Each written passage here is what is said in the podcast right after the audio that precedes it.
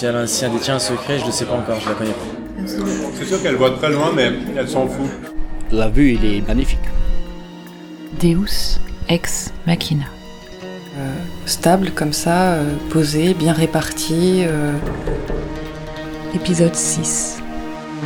Le bout des orteils. Si je, je tends un bras dans une direction, je vais toujours trouver un contrepoint. J'ai rencontré Carole, la danseuse intranquille. Mais peut-être que ce qui me fascine le plus, c'est de la voir quand elle est, je dirais, légèrement malmenée. Quand je me dis qu'il n'y a pas non plus un danger imminent, mais quand elle est en charge et qu'il y a un peu de vent. Ce qui l'intéresse, c'est la précarité de l'équilibre, son ajustement permanent. Elle dit que dans notre corps, il y a toujours quelque chose qui sous-tend un événement qui se produit dans une autre région du corps. Il y a toujours un contrepoint. En, en déportant le poids à certains endroits, ça va nous permettre d'élever euh, une jambe, un bras, de manière euh, anormale, entre guillemets, de manière plus inventive, plus incongrue, justement. Ça tombe bien, comme la grue. Dans son dernier solo, qui s'appelle Mes soudain, elle s'empare du texte d'Henri Michaud, Connaissance par les gouffres. Elle crée une suite d'incidents, de mouvements incongrus, de lâcher prise, plus ou moins rattrapés.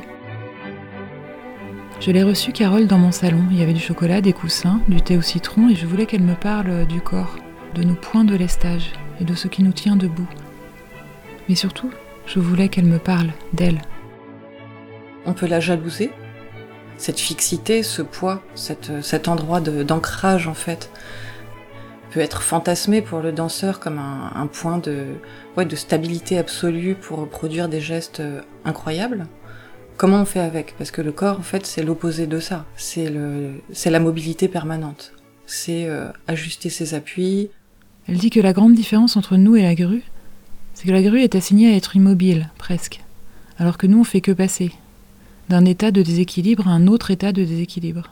Par exemple, sur ces, cet endroit-là de juste comme passage et pas comme recherche de stabilité, là il y a vraiment un, un vertige de bonheur, de, de passer, de se lancer, d'arriver à un point où la verticalité n'est pas une stabilité par l'appui au sol, mais une sorte de suspens où presque le, le corps est allégé de son propre poids et ne fait que passer par cet endroit d'équilibre et va aller tranquillement se laisser basculer vers le déséquilibre, c'est vraiment un endroit de bonheur en fait.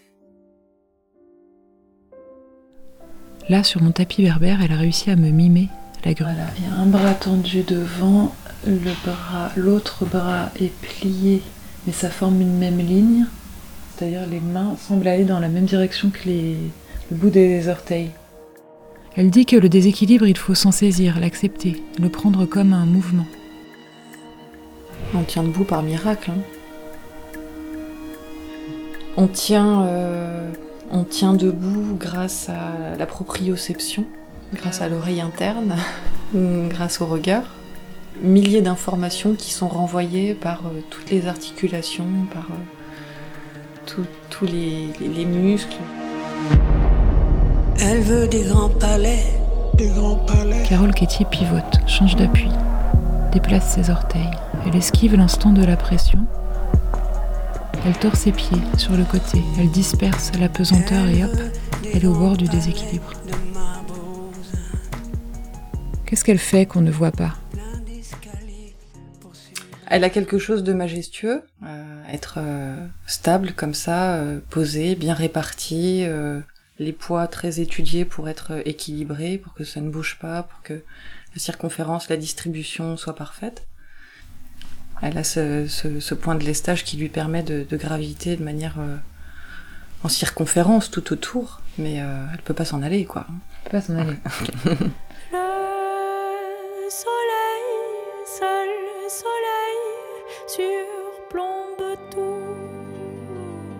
Alors, ce qu'on peut regretter, c'est que son pied ne soit pas mobile, parce que, effectivement, si elle pouvait se déplacer, euh, elle pourrait faire probablement du sauvetage euh, à cette hauteur-là. Mais c'est vrai qu'elle est un peu assignée quand même. euh. J'aimerais bien la voir se déplacer, en fait, la grue.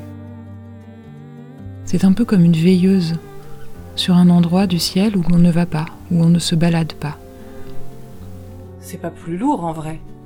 C'est ma tête qui décide de dire allez, ça va marcher en fait. Et c'est ça qui est assez extraordinaire, c'est que par moments on vient produire des gestes qu'on n'attendait pas parce qu'on fait confiance à une autre puissance qui est celle de l'imaginaire. Moi, c'est ce qui me passionne en fait.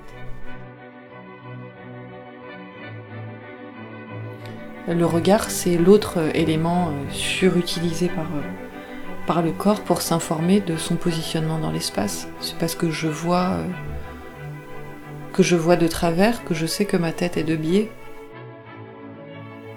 Ah, face à la grue, je me sentirais plutôt fragile et petite, mais d'une manière plutôt heureuse en fait.